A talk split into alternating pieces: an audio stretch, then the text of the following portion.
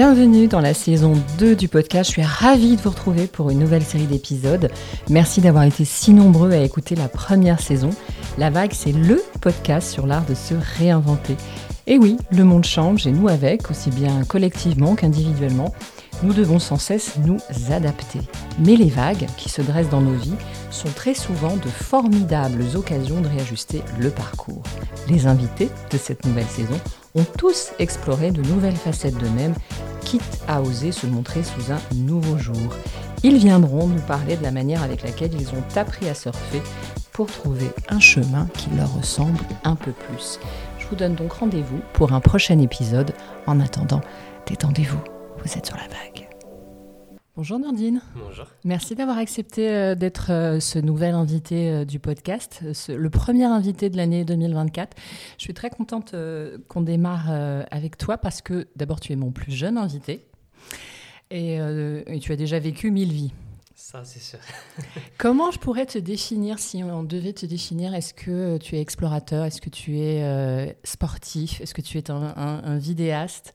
Quel est le, le dénominatif le plus euh, honnête, le plus sincère Le plus honnête, ça serait un esprit libre. C'est vrai, c'est ce qui te qualifie le plus Un électron libre, euh, je bouge partout, je touche à tout.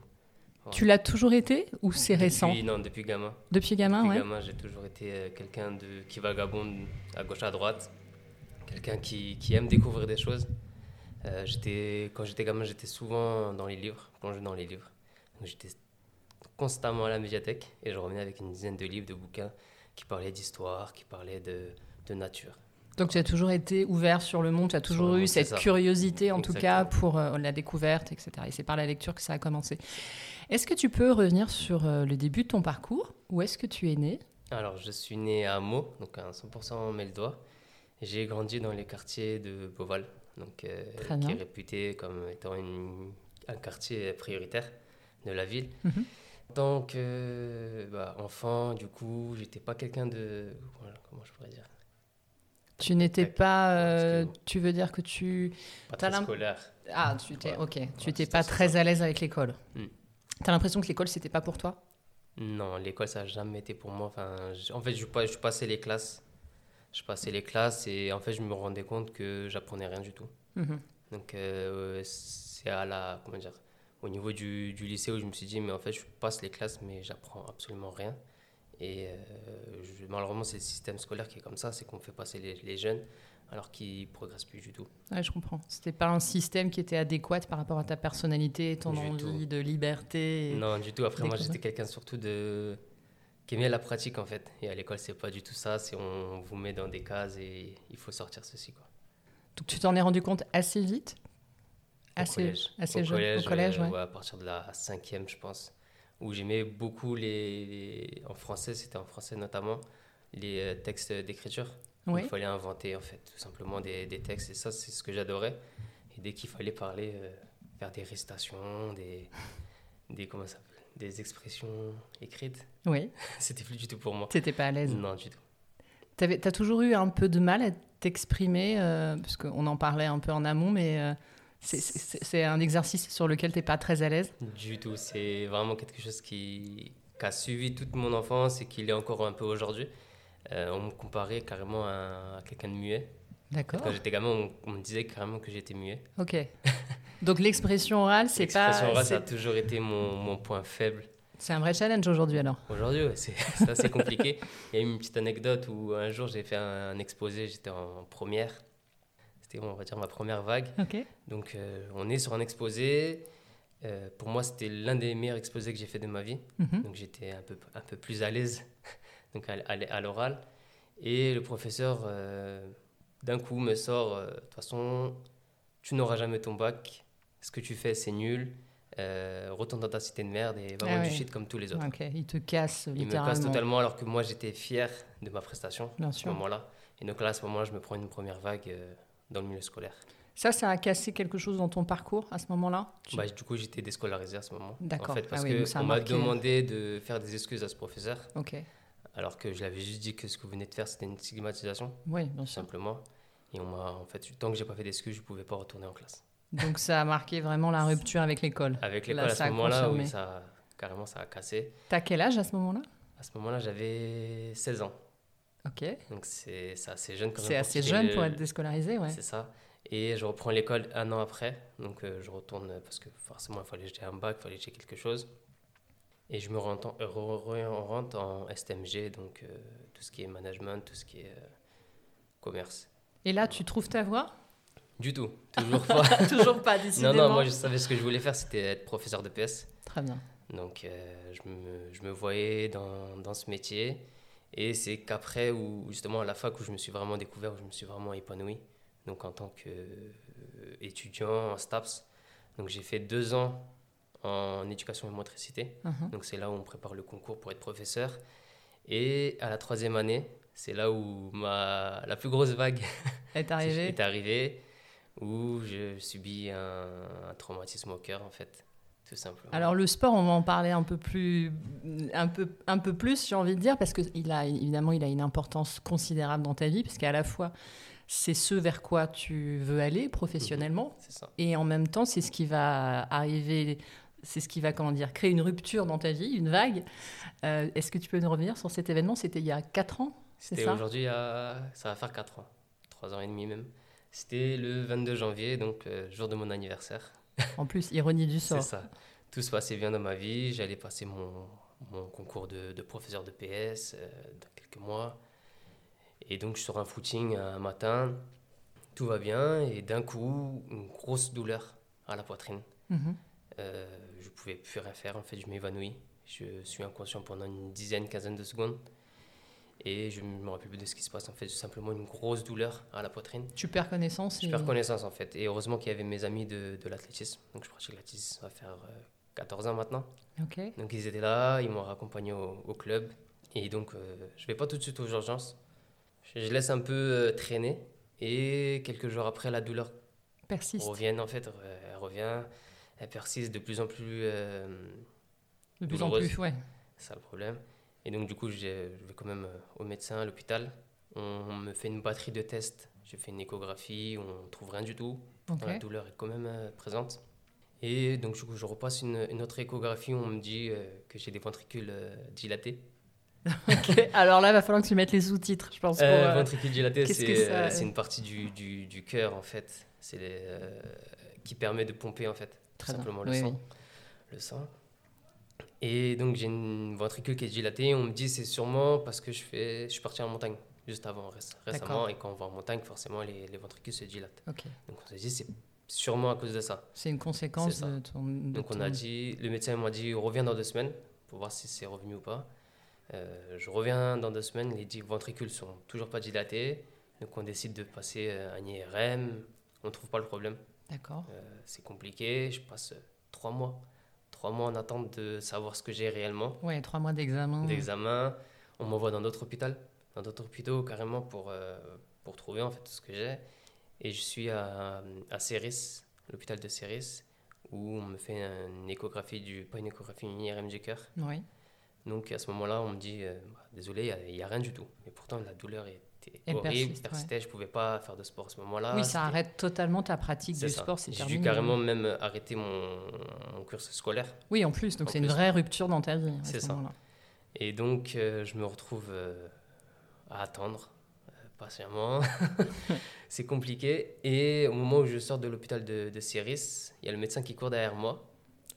monsieur Benchaib, monsieur Benchaib, attendez, vous avez un trou dans le cœur. Ah ouais Et donc là, je me dis, euh, un trou dans le cœur, qu'est-ce que, ça veut dire Qu'est-ce que c'est? Euh, Est-ce qu'on doit faire une opération? Et là, il me dit, euh, malheureusement, oui. Parce que si on n'opère pas et qu'on ne bouge pas le trou, à 30 ans, c'est fini. C'est fini pour toi, en fait. Ah oui, donc là, c'est un diagnostic sans, sans, appel, en fait. C'est ça. C'était vraiment urgent. Et en fait, on a découvert qu'en fait, c'était une malformation cardiaque. que j'ai de ça depuis que je suis jeune, mais qui n'a mhm. jamais été découverte. Et donc là, je me prends une sacrée claque dans la, dans la, dans la tête. Qu'est-ce que tu te dis à ce moment-là? À ce moment-là, je me dis. Euh, la, première chose que j'ai faite, je suis sorti de l'hôpital et je suis parti acheter des donuts. je me suis dit, ok, c'est. Ta, ta passion dans la vie, les donuts Non, écoute, Pas tu, t'es dit, je vais me venger sur, mon, sur ma passion euh, culinaire Je me suis dit, faut pas. on va voir ce qui va se passer pour l'instant, on n'en sait rien d'autre. Je vais voir avec le, le, chirurgien comment ça va se passer. Donc je me dis, je vais pas stresser pour rien. Je vais voir ce que ça va, ce que ça va être. Est-ce que tu est-ce que as peur de mourir à ce moment-là? À ce moment-là, pas encore. C'est une option que tu envisages? J'avais, j'avais bien sûr une option. Je me suis dit, ça traverse... ma vie c'est foutu quoi en fait. Ça traverse l'esprit. Donc euh, de carrément de Céris jusqu'à Meaux, j'ai marché en fait. Je voulais pas prendre le bus, 19 km. Décidément, ça te, ça te, poursuit. C'était compliqué bah, de se dire, euh, ok, j'ai un trou dans le cœur, je vais peut-être euh, mourir. J'ai que à ce moment-là, j'avais que 23 ans. Oui, c'est hyper jeune. J'avais encore plein de projets, et on se prend cette claque dans la tête. Oui, puis ça t'arrive à un moment où tu es dans une dynamique dans ta vie. Et là où je me sens bien, où où j'avais des perspectives d'avenir. Voilà, je voulais professeur de PS, j'étais dans des, meilleurs euh, élèves. des projets.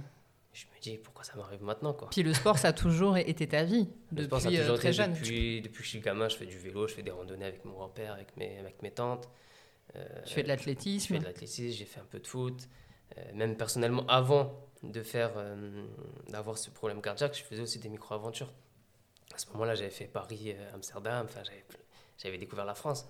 Oui, parce que ça, c'est un truc dont tu vas nous parler un peu plus. Mais depuis cet accident, tu as rempli. Enfin, plutôt. Il y, a, eu plein de choses. voilà, il y a eu des challenges euh, sportifs et des, des, défis que tu t'es lancé à toi-même qui sont assez incroyables. Qu'est-ce que ça a changé euh, Donc, il y a eu cette opération, j'imagine, assez rapidement. Du, tout. J'ai dû attendre euh, trois mois encore. Ok.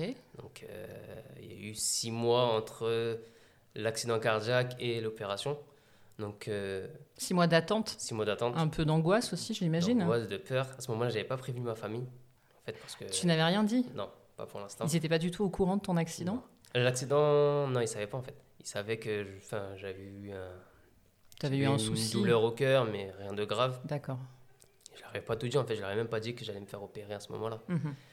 Et je leur ai dit, je crois, deux mois avant avant l'opération. Parce que tu as eu, as eu peur que pour le coup. Qui euh... s'inquiète, qui, qui me laisse plus. Tu les as préservés. tu les as préservés, ouais. c'est ça, c'est compliqué aussi pour la famille. Donc pendant ces six mois, finalement, tu as continué à vivre Tu as continué à. J'ai continué à vivre, bah, surtout que le chirurgien m'avait dit que j'avais. Et là, je prends une, une troisième claque. Il me dit j'avais 75% de chance de mourir. ah oui, donc là, à ce moment-là, je me dis bon, bah, la vie, je vais profiter de ce qui me reste. Et je vais faire ce que ce que j'ai à faire. Quoi. Je, vais, je vais profiter de la vie. Je vais croquer la vie à plein dents. Il me reste euh, trois mois. Et eh ben, je vais profiter de ma famille, je vais profiter de mes amis.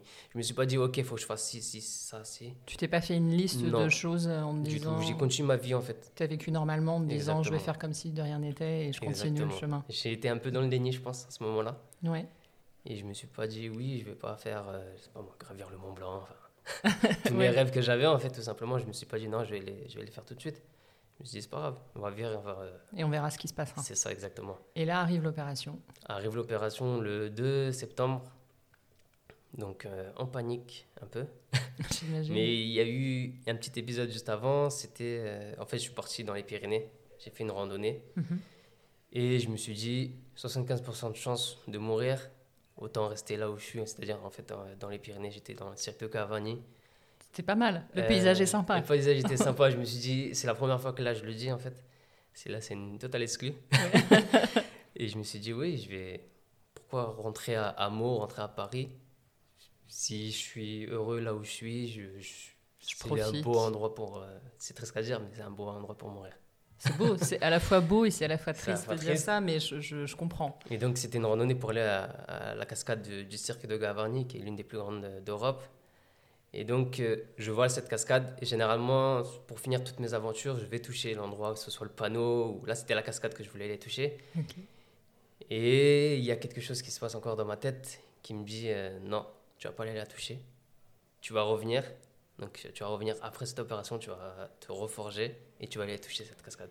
Et c'est ce qui s'est passé. Tu t'es donné euh, un, défi, tu t'es donné un objectif. Je me suis dit stop, je vais pas avancer, je vais pas aller jusqu'à la cascade. Elle était devant moi, hein, mais je me suis dit je la toucherai pas. Ouais, parce que quelque part, c'était renoncé, euh, c'était renoncé, quoi. C'est exactement. Et donc, du coup, le 2 septembre, euh, hôpital de la Salpêtrière, où je pars à l'hôpital tout seul, parce que je voulais pas que ma famille m'accompagne, parce que c'était extrêmement dur, forcément. C'est très courageux, parce que tu as quand même 23 ans à l'époque. Tu pars te faire opérer seul à la Salpêtrière. J'avais une amie qui, qui m'accompagnait quand même. Mais voilà, on s'est quitté très tôt. Et je voulais vivre cette expérience, pas, pas seul, mais pas emmener mes proches avec moi. Oui, tu voulais pas les embarquer dans cette. Dans cette euh, puis on se retrouve voilà, tout seul dans, dans sa chambre, en fait, à ce moment-là, euh, en pleurs.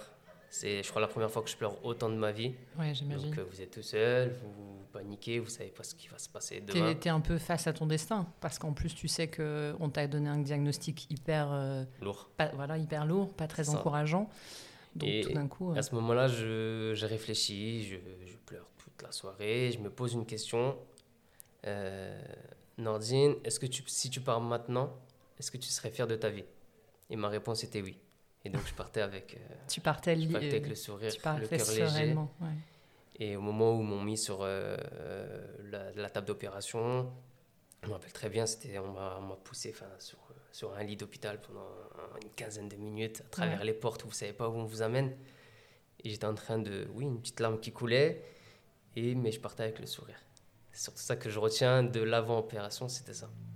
Tu partais dans un bon état d'esprit quand même, parce que c'est pas facile. Je me suis dit, j'ai fait ce que, ce que je voulais. Tu n'avais pas de euh, regret J'ai aucun regret et j'espère que les auditeurs, justement, ils vont se poser cette question. Si vous étiez amené à partir là maintenant tout de suite, est-ce que vous serez heureux? C'est une bonne si vous ne l'êtes pas, faites tout pour, euh, pour l'être alors aujourd'hui. C'est une belle leçon de vie, ça, pour le coup. Alors là, il faut que tu nous parles maintenant du moment où tu te réveilles. Je me réveille. Parce que là, c'est la seconde, c'est une seconde vie qui commence en fait. c'est une seconde vie, c'est sûr. C'est. Comment tu vis ces premiers moments Tu t'en souviens? Oui, je, enfin, me rappelle très très bien de tous les tous les éléments. Toutes les étapes, tu les as en tête? C'est ça. Je pourrais en faire un livre s'il faut. ça marque à vie pour le coup, une expérience pareille. Donc euh, à ce moment-là, un tourbillon de, de, lumière, un tourbillon de couleurs qui se mhm. passe juste avant le réveil quand on dit on voit peut-être la lumière, bah, peut-être c'était ça. Tu as peut-être touché de près euh, la mort, mais elle n'a pas voulu de mais toi. elle n'a pas voulu de moi, donc tant mieux. Donc je me réveille le lendemain après 4 heures d'opération. Mhm. Euh, la première chose que je demande à, l'infirmière, c'est on est quel jour et quelle heure Je voulais savoir si j'avais été pas tombé dans le coma, si. Tu avais besoin d'être sûr que tu étais vraiment réveillé. J'étais vraiment réveillé, donc euh, elle me disait que c'est bon, on est le 3, 3 septembre, tout va bien, tout s'est bien passé. Et et là, je me rends compte que voilà, je suis vivant. Quoi. C'est, c'est le plus beau des cadeaux. C'est le plus beau des cadeaux. Je me mets encore à pleurer. beaucoup pleuré. jamais autant pleuré dans, dans, cette période de ma vie. Mais c'est des larmes de joie, forcément. Et donc après, on regarde ce qu'on a sur le torse et on voit une énorme cicatrice, une brûlure permanente. oui. Donc, euh, Est-ce que la douleur se réveille après, évidemment il y, a toute la rééducation, j'imagine. Une rééducation, de, euh, on m'avait dit que ça pourrait durer euh, deux à, un an de rééducation. Je voyais des personnes euh, qui étaient là depuis trois mois. En rééducation, je me dis, mais moi, je vais pas tenir trois mois. tu avais besoin tout de suite de reprendre le sport, de reprendre De reprendre le sport, de prendre la marche, et puis vous êtes enfermé. Oui. Moi, je. es quelqu'un d'extérieur, toi. T'es un mec outdoor. ça, c'est sûr. Je reste jamais enfermé. Là, je suis bloqué dans un lit d'hôpital. Et donc, on me dit, euh, faut, faut bouger. Donc euh, là, on m'autorise, en fait, pour une fois, à, à, marcher. Donc la première chose que je, je, fais, en fait, on veut m'aider à me lever et je refuse. Je dis non, je vais me relever tout seul à ce moment-là. Tu te lances déjà un défi alors que Fallait, en fait, dans ma tête, c'était de, de revenir le plus rapidement possible. Oui, voilà, je voulais revenir à ma vie euh, d'avant, même si aujourd'hui c'est plus le cas.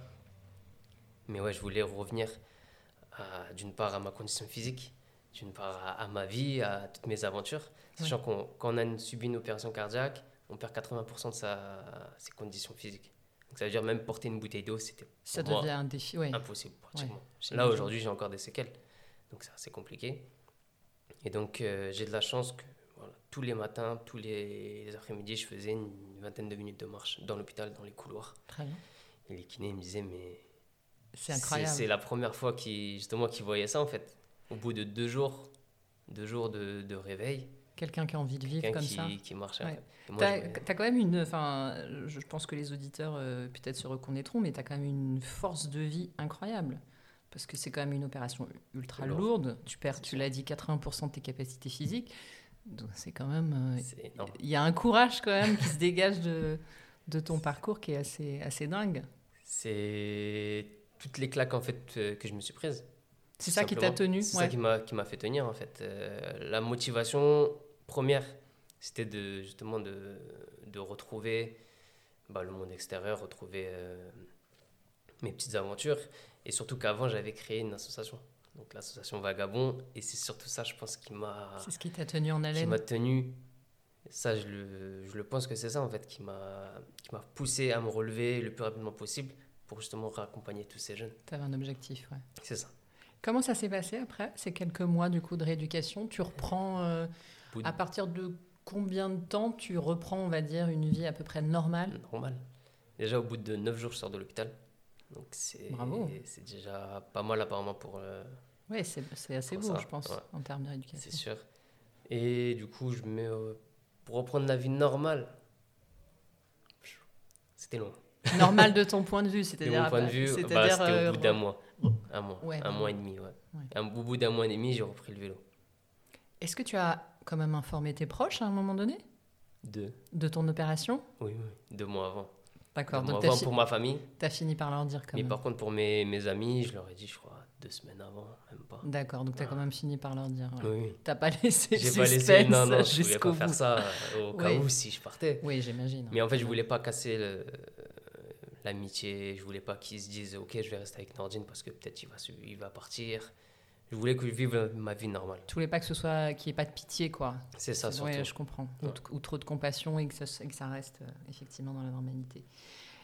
Comment ça s'est passé après? Qu'est-ce que ça. Parce que du coup, tu reprends un mois après, tu reprends le vélo? Je reprends le vélo un mois après. Même si ma mère ne voulait absolument pas. Oui, j'imagine. Elle, a voulu, elle a voulu te mettre un peu dans du coton, j'imagine, pendant quelques temps. Oui, oui elle m'a beaucoup aidé, elle m'a soutenu. Enfin, je la remercie totalement. Et oui, je reprends un mois après, même si je pense que j'aurais peut-être pas dû. C'était trop tôt. C'était un peu peut-être trop tôt, mais mon envie était trop forte à ce moment-là. Je reprends une vie dans, dans la difficulté. C'est-à-dire que tu sens que c'est physique. En tout cas, la difficulté, elle est physique, j'imagine. Elle est physique, elle est mentale aussi. Ça, ça change quoi mentalement? Tous les jours, on y pense. Encore aujourd'hui, tous les jours, je me réveille en me disant j'ai subi ci, j'ai subi. Tous les jours, j'y pense. C'est quoi C'est comme un mauvais souvenir ou c'est une peur euh, que l'accident peut arriver de nouveau? Hmm, D'une part, ça, que l'accident revienne. Moi, c'est vraiment ma crainte qui, oui, qui, pèse. Mais je ne dis pas que c'est quelque chose de mauvais ce qui m'est arrivé. La, pire, et la, meilleure, chose qui me soit arrivée dans la vie. Qu'est-ce que ça t'a appris sur toi-même, cette expérience? Tellement de choses. ce m'a appris, ça m'a Quelle leçon de vie ça t'a donné? De ne jamais abandonner, de toujours croire en... avoir toujours cette petite, euh, ce petit espoir, cette mhm. petite étincelle. On ne sait jamais, peut-être un jour elle peut, elle peut briller, tout simplement. La preuve, c'est que tu avais très peu de chances de survie. 75%. Et, et c'est ce qui l'a emporté. C'est ce qui s'est... C'est ce qui s'est passé. passé. Ok. Qu'est-ce que tu pourrais donner comme, euh, comme conseil à quelqu'un qui vit ou la même chose ou, ou, ou, en tout cas qui, qui, comme tu dis, à un moment donné se pose la question, comme toi tu t'es posé à un moment, euh, ma vie, quel sens je peux donner à ma vie? Qu'est-ce que j'aimerais laisser si euh, je devais partir demain? De quoi je serais le plus fier Un conseil? C'est pas facile parce que finalement, chaque, c'est quand même une, à la fois, c'est une expérience très intime euh, et, je pense que chaque parcours est différent. Toi, tu l'as vécu d'une façon et toi, ce qui t'a tenu, c'est ta force de vie. Et on n'a pas tous effectivement ce, je dirais, ce potentiel et ce, cette chance, cette positivité, cette manière de voir les choses aussi, euh, sereine que tu peux l'avoir et aussi jeune finalement, ce que moi je retiens quand j'entends ton parcours, et peut-être c'est aussi ce que les autres retiendront, c'est ta maturité. C'est-à-dire qu'en fait, à ce moment-là, tu as que 23 ans, mais tu as déjà un recul sur les choses qui est assez avancé, finalement, qu'on a, qu'on, je pense qu'on a acquis avec l'âge. Et 23 ans, c'est encore très très jeune. En plus, à 23 ans, on est encore un peu un bébé quand même, on est quand même assez immature. Et toi, finalement, tu as déjà vachement ce recul. Tu vois, tu t'as créé une association juste avant. D'ailleurs, tu nous as, j'aimerais bien que tu nous parles un peu de l'association. Vagabond. Euh, vagabond. Donc tu le crées, euh, tu l'as créé juste. Je le crée juste avant. Quelques mois avant de l'opération. en mars. Ok. Donc euh, deux mois après la, crise cardiaque, parce que je me dis, il faut que je laisse quelque chose au cas où si je pars. Donc tu étais quand même déjà dans ce, il faut que je laisse ma. Ma trace. Tout simplement, fallait que je laisse ma trace, ma petite étincelle vagabonde. Tout ce que j'ai créé, il fallait que quelqu'un puisse s'en servir. C'est peut-être ça finalement le conseil que tu pourrais donner aux autres, c'est de dire, euh, même si demain tu dois partir, essaie de laisser un truc, quoi. et essaie de laisser une petite trace de ton passage, un truc positif pour les autres finalement. C'est ça, quelque chose qui pourrait aider euh, les autres justement, les autres personnes comme, comme soi à, s'améliorer, à, progresser dans leur, dans leur, vie en fait. C'est quoi l'objectif de l'association C'est quoi? Euh, du coup, l'association Vagabond, euh, la mission première, c'est d'emmener des jeunes issus des quartiers populaires ou alors en décrochage scolaire sur des micro-aventures. Très bien. Donc ça peut être euh, Paris-Marseille à vélo, ça peut être la traversée des Vosges. Et donc du coup, la mission pour moi, c'était de d'emmener ces jeunes qui n'ont pas du tout l'habitude d'aller dans ces milieux, de leur faire découvrir des paysages, mais c'est aussi de leur dire mais c'était surtout ça mon, mon but, c'est qu'ils se disent au moins une fois dans leur vie, j'ai réussi. Donc je faisais tout pour que les aventures étaient à la portée de, de tous et qu'ils puissent réussir parce que pour moi c'est l'une des plus belles choses qui puisse, euh, Bien sûr. qui puisse se passer en, en soi en fait. C'est quelque chose qui... C'est le sentiment d'avoir accompli quelque chose. C'est ça exactement et puis ce qui nous pousse aussi à, à faire d'autres choses. Si on, on réussit au moins une fois, on s'est dit, ok, j'ai réussi une fois, je peux peut-être améliorer et faire encore mieux. Et c'est aussi ça aussi la trame de ma vie, c'est que je me suis donné des petits objectifs sans euh, viser haut. Et aujourd'hui, voilà, j'assume, il euh, faut, faut viser haut. C'est peut-être ça aussi la leçon, c'est que finalement, il faut peut-être pas viser trop haut tout de suite. Non. Et, qu'on avance pas à pas. Et on y arrive finalement comme Exactement. Donc, euh, du coup, ensuite, l'association Vagabond, je, la crée en mars et tout de suite, j'emmène en fait des jeunes donc euh, du lycée Pierre de Coubertin à Meaux. Euh, c'était trois jeunes euh, en situation de décrochage scolaire. Très bien. Je les emmène traverser la, la, la Lande, donc à côté de Bordeaux jusqu'à la dune du Pilat. Et ces jeunes, voilà, ils, ils retournent dans leur, dans leur lycée avec des objectifs.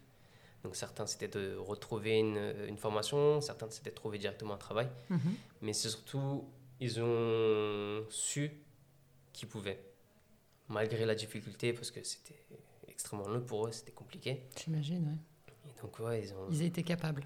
tu leur as montré qu'ils étaient capables. Ils étaient tous capables. Et il y en a un qui m'a dit... Euh, il t'a dit en gros que l'aventure euh, montre que finalement on a du potentiel et qu'on peut réussir. C'est ça, euh, exactement. C'est ça. Et depuis, alors il y a quelque chose qu'il faut que tu nous racontes, c'est que depuis cet accident, tu as toi-même rempli des défis assez incroyables. Juste avant, tu avais fait Paris-Amsterdam en vélo, mais depuis, tu as fait aussi bien d'autres euh, explorations, bien d'autres aventures. Tu peux nous en parler un peu?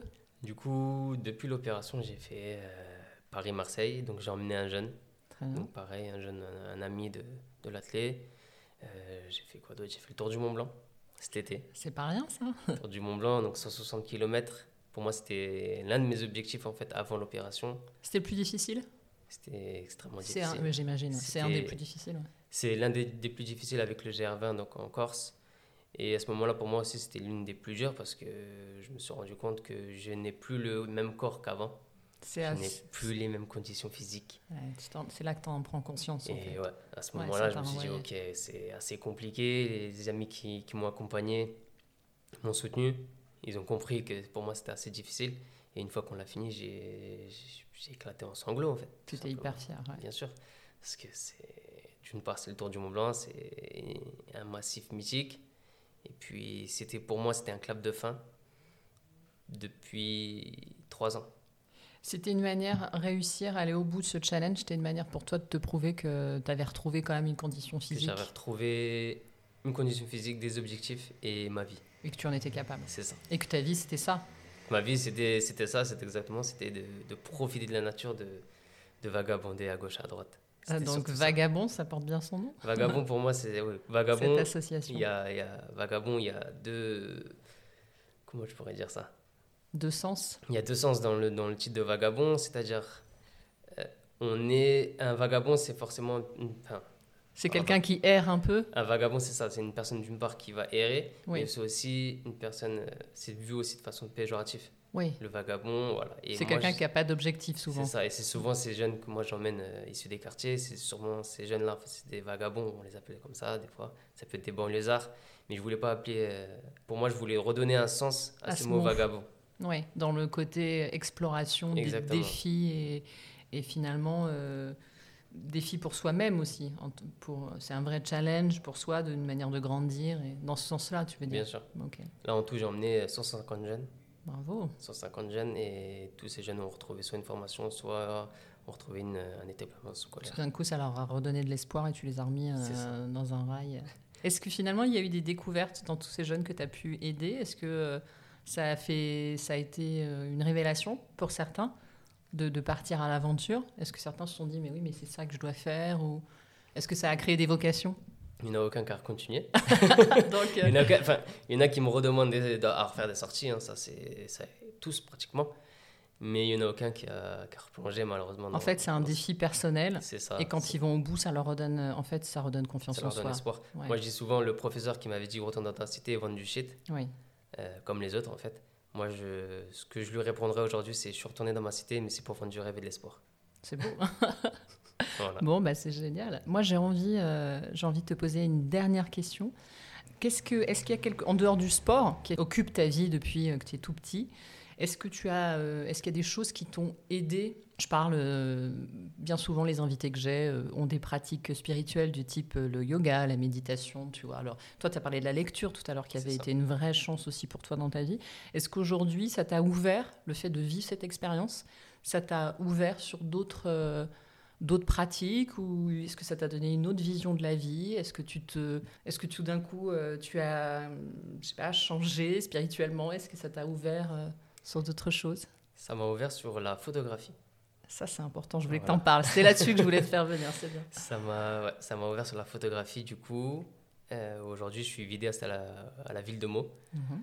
Et donc cette aventure, pas l'aventure pas Mont Blanc, ni, ni de Paris-Marseille, mais l'aventure de cette crise cardiaque euh, m'a fait découvrir la photographie. Donc euh, j'ai appris la photographie sur euh, mon lit d'hôpital. Tout simplement, je me suis acheté un appareil photo.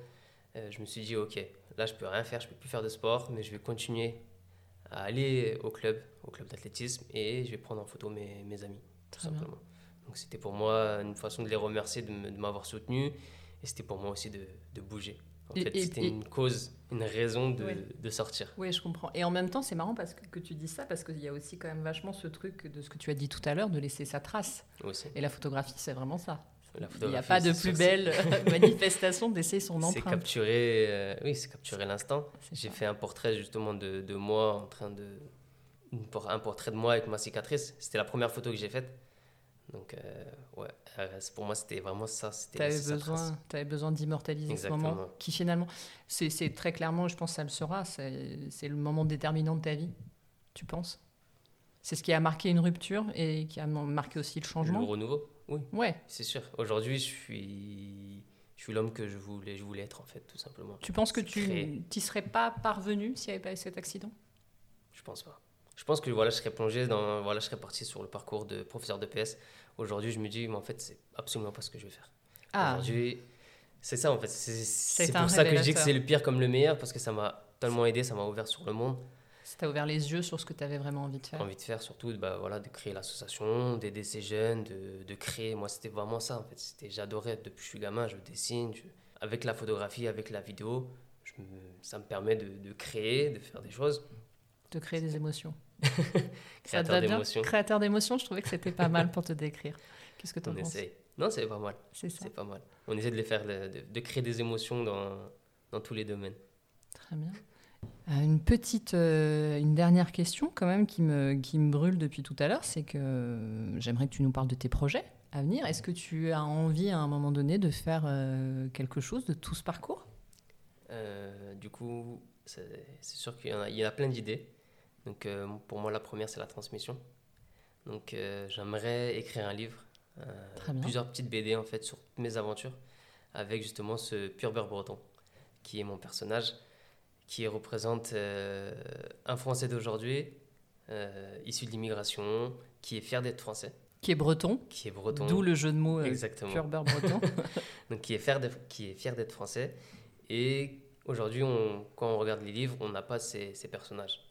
Oui, c'est vrai. Et les jeunes, comme moi par exemple quand j'étais gamin, j'avais pas ces, ces, personnages qui me ressemblaient. Mhm. Et donc peut-être ça va amener ces jeunes à, découvrir la lecture, à se replonger dans les livres.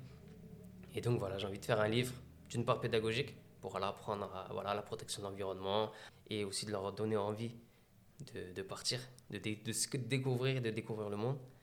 Et euh, donc, donc, voilà, d'en faire une, une BD ou alors un, un, roman, tout simplement. Et de toute cette aventure, J'aimerais aussi en, faire une, soit une, série, un, film, pour laisser encore plus, ta trace, si possible, une ton empreinte. Un documentaire, pourquoi pas? Pourquoi pas Ça pourrait être pas mal, ouais. En tout cas, sur toutes les aventures que tu, que tu accomplis, ça serait hyper intéressant, même d'un point de vue euh, ouverture sur le monde, parce que tu ramènes des images assez incroyables. Voilà, je vous encourage à aller voir euh, le compte Instagram de, de Nordine, qui s'appelle donc Pure Beurre Breton. Vous aurez compris le jeu de mots par rapport à tes origines. C'est un petit clin d'œil. Et en tout cas, euh, j'hésiterai pas à partager euh, le lien vers l'association, évidemment. Et je vous invite, euh, je, partagerai évidemment le lien aussi sur ton compte Instagram pour qu'on pour puisse suivre tes aventures. Merci beaucoup, Nordine. Merci à toi. À très vite. Et nous, on se retrouve bientôt pour un prochain épisode du podcast. En attendant, détendez-vous. Vous êtes sur la vague.